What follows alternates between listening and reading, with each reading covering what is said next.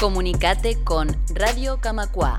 Escribinos al WhatsApp 092 80 26 40. Continuamos en Camacua Diario y en este segundo bloque vamos a hablar sobre lo que ocurrió anoche en la sala Camacua. Se realizó un conversatorio en homenaje a Julio Escudero, uno de los cuatro compañeros de AEU que fueron desaparecidos en la dictadura uruguaya.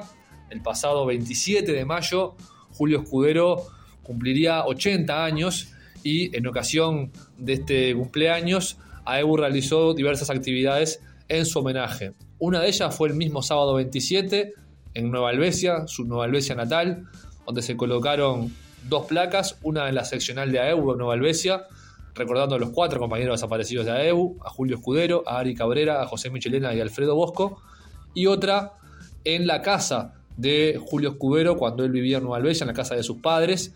Allí también se dejó un testigo de que vivió Julio Escudero allí.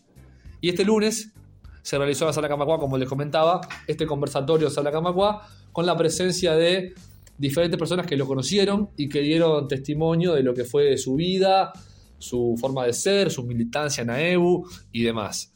Quien abrió este evento en materia oratoria fue el presidente de AEBU, Elio Monegal, de quien a continuación vamos a escuchar un pequeño fragmento de lo, de lo que él dijo para después repasar los demás testimonios. Vamos a escuchar a Elio Monegal.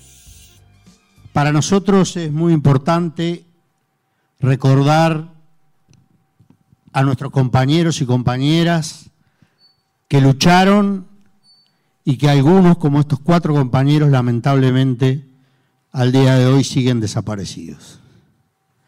La memoria la construimos entre todos y así como compañeros que nos precedieron, nos enseñaron a los más jóvenes y nos explicaron en qué sindicato estábamos y cómo este sindicato había resistido a la dictadura militar y el costo que había tenido, nosotros a las nuevas generaciones le queremos transmitir estos valores, estas enseñanzas, no solo para recordarlos, sino para que nunca más vuelva a pasar lo que sufrió el pueblo uruguayo en esa, durante ese periodo de la dictadura militar. Este es un pequeño fragmento de lo que dijo Elvio. No vamos a escuchar todo el conversatorio porque sería muy largo. Está publicado de manera íntegra en el canal de YouTube de Plataforma Camacua. Por allí fue transmitido en vivo, así que allí pueden visitarlo, verlo y escucharlo de manera completa. Ahora vamos a repasar fragmentos de, las intervenciones de, quienes estuvieron allí, eh, hablando sobre Julio Escudero y de los diferentes ángulos de donde lo conocieron.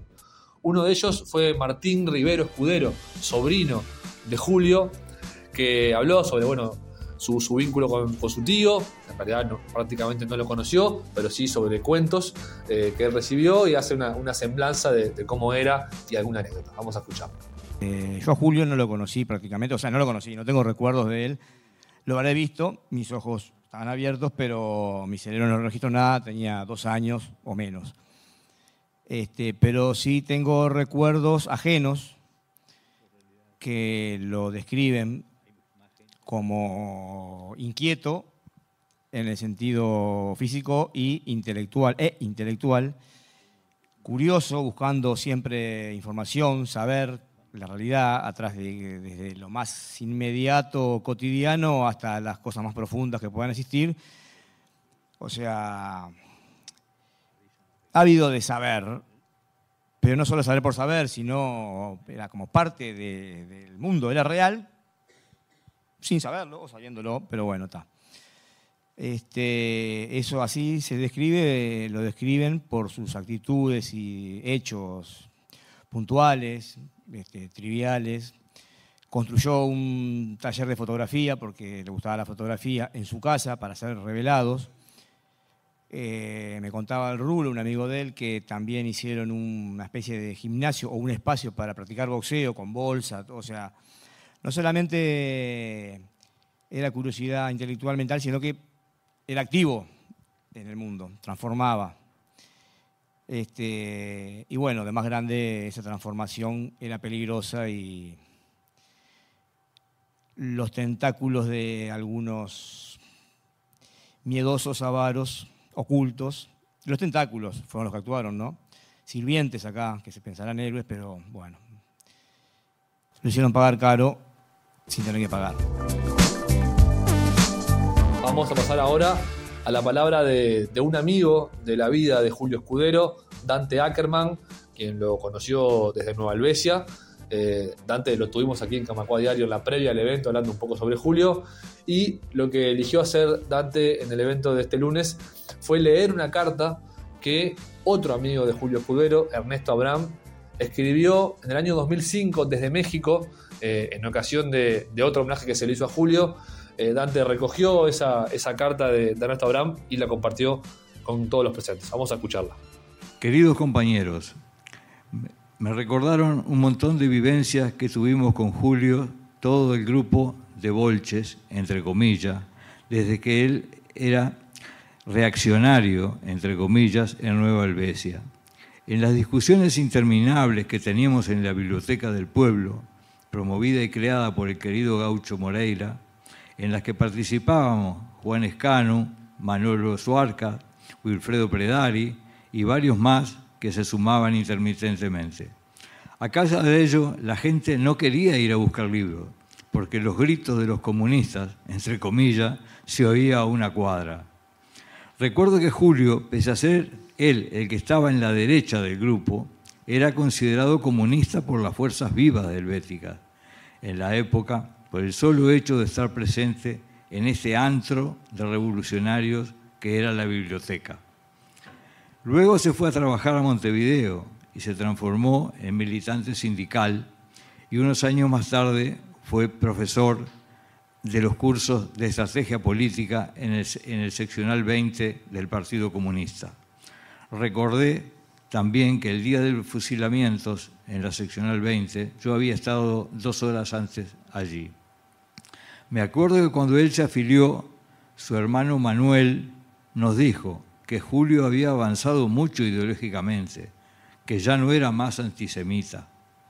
¿Quién iba a prever en aquella época la intensidad, la entrega, la valentía con la que vivió su lamentablemente corta vida? Los que logramos vivir una vida regular nos damos cuenta en la medida que pasa el tiempo, cada vez con más rabia, lo injusto que fue la vida de cada uno de ellos, como la de Nibia, y Julio, que se hayan truncado por la voluntad de una banda militar asesina dirigida por la política criminal de los líderes de Estados Unidos, haya decidido matar a gente solamente por sus ideas. Es una cosa que aunque pudiéramos castigarla, no hay castigo suficiente que le permita a nuestros queridos desaparecidos vivir la vida que ellos debieron vivir. Ellos tenían el derecho de conocer, como los tenemos los que vivimos estos 30, 40 años más que ellos, lo que pasó después en el mundo. Ellos tenían el derecho de ver cómo cambió el mundo, de los errores y las virtudes que tenemos, de los errores y las virtudes de la sociedad por la que lucharon. Ellos tenían el derecho de conocer a sus hijos, a sus nietos, que seguramente habrían tenido, a decidir cómo muchos decidieron de seguir pensando que el socialismo era bueno o malo y de conocer todas las cosas que nos hacen felices ahora. Me los imagino a Nibia y a Julio escribiendo a través de una computadora como lo estoy haciendo yo ahora.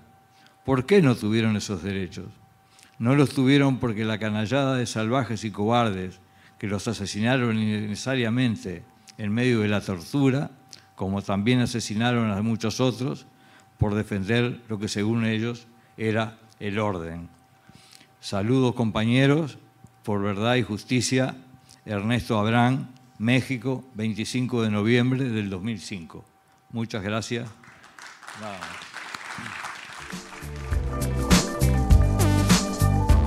Por último, vamos a pasar a un fragmento de la oratoria de Adolfo Drescher, quien también fue muy amigo de Julio Escudero en sus épocas de juventud.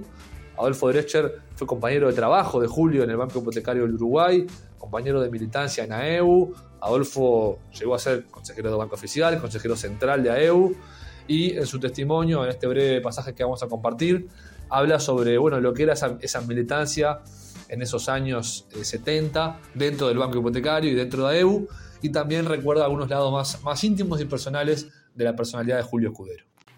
Y estoy seguro que aquí, de la barra en particular del hipotecario, porque la actividad sindical de Julio tuvo un énfasis de, vida en el hipotecario luego que el Banco Transatlántico quebró y ahí empezó su militancia en la reivindicación de trabajo, porque eso era parte de la acción de AEBU, además de consignas muy importantes como la nacionalización del ahorro, etcétera, denunciando todo lo que había significado la quiebra del BTU, la estafa a miles y miles, decenas de miles de personas en todo el país. Julio sobrevivió militando ya ahí y llegó al banco hipotecario. Y se incorporó naturalmente en su ámbito de trabajo a la actividad de todos nosotros, la actividad gremial, porque había una cosa linda en el banco hipotecario en esa época. Vos entrabas al banco y te hacían firmar como tres cosas. Y una de las tres cosas que vos firmabas era la afiliación a Evo. No había tu tía. Era directamente, entras al sindicato, ni preguntaras lo que fuera. Y estamos hablando de diversas épocas, de distintas épocas. ¿Cómo hablar de Julio? Hablar de Julio como persona, yo le buscaría defectos si no se me ocurre ahí jorobando un poco al, entrar, y si no se enoja Rosa lo voy a decir, el único defecto que le podría criticar es que, que se le caía la caspa arriba del saco azul. Ese es el defecto. Ese era el defecto. Julio fue primero un tipo muy dulce, muy dulce. Un tipo llano, sincero, socarrón, bandido, provocador, en la buena, buscando el pensamiento de cada uno de nosotros. Era un dulce, pero yo diría que era como un turrón, pero de los de Alicante, duro que si pretendías meterle dientes sin hacerlo con cuidado, podías dejar el diente o la dentadura, algo ibas a dejar.